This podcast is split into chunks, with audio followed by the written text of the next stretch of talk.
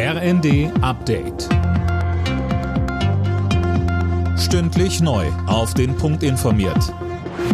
Ich bin Daniel Stuckenberg. Guten Tag. Der Geiseldeal zwischen Israel und der Hamas stößt international auf große Erleichterung. Anne Brauer fasst die Reaktionen zusammen. Bundesaußenministerin Baerbock spricht von einem Durchbruch. Die humanitäre Kampfpause müsse jetzt genutzt werden, um Hilfe zu den Menschen im Gazastreifen zu bringen. US-Präsident Biden dankte insbesondere Ägypten und Katar für ihre Vermittlerrolle.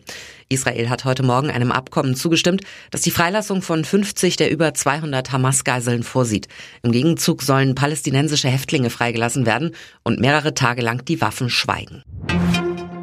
Wenn die Wirtschaft etwas nicht mag, dann ist es Unsicherheit. Deswegen fordern die beiden großen Wirtschaftsverbände BDI und DIHK angesichts der Haushaltsprobleme der Regierung schnelle Antworten. Christiane Hampe.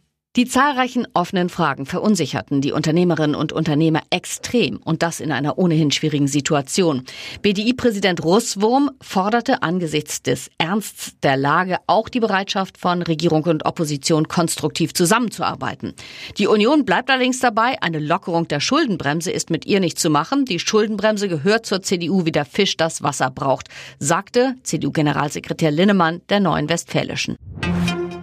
Kitas, Schulen oder auch Verwaltungen. Im öffentlichen Dienst der Länder wird heute gestreikt. Betroffen sind Hamburg, Bremen und Berlin. Verdi fordert ein Gehaltsplus von 10,5 Prozent für die Beschäftigten, mindestens aber 500 Euro mehr im Monat.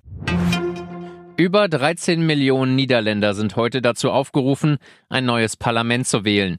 Der langjährige Ministerpräsident Rütte tritt dabei nicht wieder an. Seine Viererkoalition war im Streit über die Einwanderungspolitik zerbrochen. Alle Nachrichten auf rnd.de